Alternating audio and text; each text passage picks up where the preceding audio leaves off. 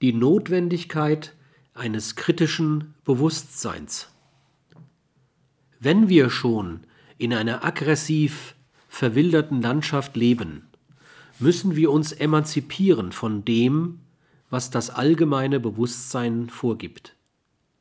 Die Werte dieses allgemeinen Bewusstseins sind offensichtlich nicht in der Lage, das allgemeine Sein so zu kontrollieren, dass nicht Feindaggressivität an der Tagesordnung ist. Menschen bekämpfen sich politisch, ökonomisch, militärisch, juristisch, verletzen sich privat wie öffentlich mit Worten und Taten. Dazu ist es notwendig, die terroristischen Elemente im allgemeinen Bewusstsein zu erkennen und uns von ihnen abzulösen.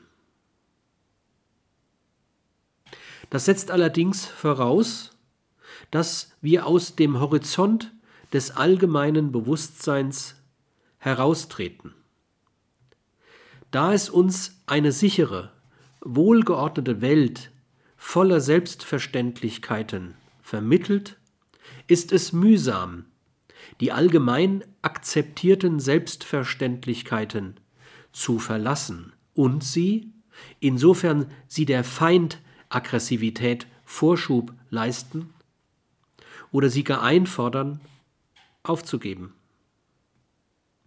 Wenn man heute von kritischem Bewusstsein spricht, ist eben diese Fähigkeit der Kritik des eigenen Innen durch das Heraustreten aus einem unsicheren und ungewissen, einem keineswegs durch allgemein akzeptierte Selbstverständlichkeiten, geschützten und behüteten Außen nötig.